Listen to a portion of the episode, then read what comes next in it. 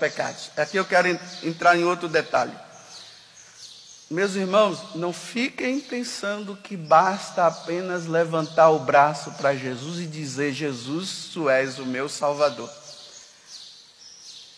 E aqui, as seitas, é aqui que está o problema entre a seita, as seitas, né?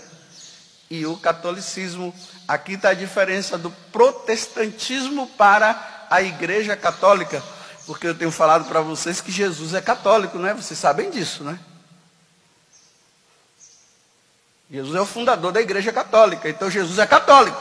Jesus não é outra coisa, a não ser católico. Significa essa igreja fundada por Jesus que é universal. Em todos os lugares a igreja católica está. Essas seitas protestantes estão em em alguns lugares, mas não em todos os lugares. Jesus é católico. Então veja, o pessoal pensa, essas seitas, elas dizem o seguinte: para que você seja salvo, é só você levantar o braço para Jesus e aceitá-lo como seu Salvador. Olha, você aceita Jesus como seu Salvador, mas não há um convite assim muito claro a deixar o pecado. É só você aceitar Jesus como seu Salvador, aí você vai cantar hinos de louvores a Ele, e depois você vai começar a pedir coisas para Ele. É assim, nas seitas é assim. Você levanta o braço para Jesus, Jesus, você aceita Jesus como seu Salvador? Sim. Aí você pede perdão dos seus pecados? Sim. Aí você pede perdão ali dos seus pecados? Pronto pediu perdão, agora ok, agora você vai vida próspera. Aí agora você é só pedir um carro que ele vai dar. Se você tem problema, se você tem uma casa feia, ele vai te dar uma casa bonita. Se você está desempregado, ele vai não somente dar um emprego, ele vai dar uma empresa para você. É isso. Por isso que muita gente vai para lá porque gosta, né? Nossa, eu estou desempregado, Jesus vai me empregar. Como se na igreja católica Deus não empregasse. E, na verdade, Deus não veio dar emprego para nós, Deus, Deus veio para dar a vida eterna. É muito pouco Jesus vindo do céu, o verbo divino se encarna, vem no meio de nós para ficar dando emprego, para ficar dando casa, para ficar dando carro. Ah, que bobeira! Ele veio dar para nós o que nós perdemos, nós perdemos a vida eterna. Nós, lá no paraíso, quando Adão e Eva pecaram, eles perderam a vida eterna e nós perdemos também. Vocês entenderam aqui? E aqui entra agora as condições, porque uma vez que você levantou o braço para Jesus, agora você vai ter as condições para você se salvar. A primeira, você tem que ser batizado. O primeiro batismo aconteceu aonde? Na igreja católica, né? Eu espero que vocês saibam disso, né? Vem dizer que igreja, que essas igrejas aí que tem aí, que ficam dizendo de batismo, o primeiro batismo foi na igreja católica, agora lá é imitação. E aí, né, tem gente que não gosta de que eu fale isso, né, diz que, não, padre, você deveria chamar de ignorante, não, eu chamo de burro mesmo. Aí tem os católicos burros, que eles abandonam a igreja católica e fazem um novo batismo. Batismo é um só. Esse novo batismo é uma renúncia ao primeiro batismo, que é da igreja católica, que foi, é na igreja católica que se batiza. É uma renúncia. Então, Jesus diz assim: aquele que crê e for batizado será salvo. Quem não crê, ele diz já está condenado. A primeira condição é ser batizado. Aí agora vem aquilo que a igreja nos ensina, que Jesus fala: para se salvar é preciso receber a Eucaristia, é preciso comungar. Se comunga aonde?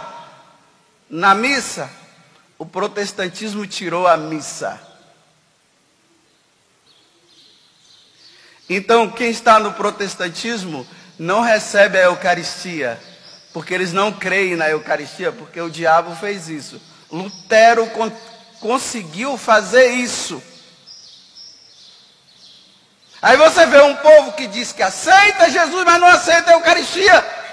Aí Jesus diz assim: aquele que não come da minha carne e não bebe do meu sangue, não terá a vida.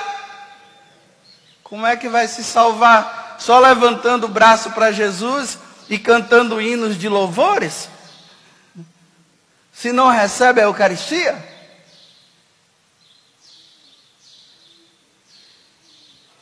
E essa influência entrou na igreja que tem pessoas que, que aceitaram Jesus, mas não vai na missa. E é o terceiro mandamento que não vai na missa aos domingos não se salva porque é pecado mortal. E aqui entra a terceira coisa que eu quero colocar. Porque o tempo acabou, poderia ter mais tempo, mas vou ficar somente a esses três: batismo, Eucaristia e confissão. Aí o protestante aceita Jesus, mas não aceita o sacramento da confissão. João, capítulo 20, Jesus disse: Aqueles a quem perdoardes os pecados, falando para os apóstolos, serão perdoados. Aqueles a quem o retiverdes, serão retido. E ali Jesus cria o sacramento da confissão. Para se salvar, é preciso confessar os pecados. Porque o batismo nos limpa assim. O batismo nos tira o pecado. Mas nós ficamos com a inclinação a pecar. Por isso que a gente fica pecando. E a única forma de tirar agora o pecado já não é mais no batismo, é no, é no confessionário. Aí a gente encontra católicos que não se confessam. E depois querem entrar no céu. Como é que entra no céu sem se confessar?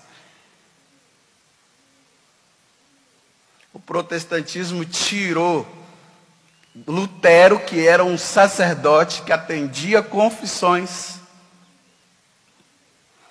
ele larga, sai da igreja, a grande heresia do protestantismo, larga os sacramentos e ele diz que agora em diante não precisa se confessar no confessionário, embora Jesus tenha dito: aqueles a quem perdoar serão perdoados, e aquele, a quem retiver serão retidos. E disse: Você vai lá no quarto, você pede perdão e pronto. Como vai se salvar? Eu estou dizendo isso para vocês entenderem que não basta levantar o braço para Jesus e dizer eu aceito como meu Senhor. É preciso seguir. É preciso ser batizado. É preciso receber a Eucaristia, ou seja, é preciso participar da missa. E é preciso se confessar. Sem essas três coisas, você pode adorar Jesus, você pode cantar louvores, você pode levitar, mas você não salvará, porque você perdeu os elementos principais. Vocês entenderam? Agora vocês já sabem. Se vocês se tornarem protestantes, não diga que eu avisei. Não diga que eu. Ah, ele não me avisou, não. Eu avisei. Hoje é quanto? A data de hoje?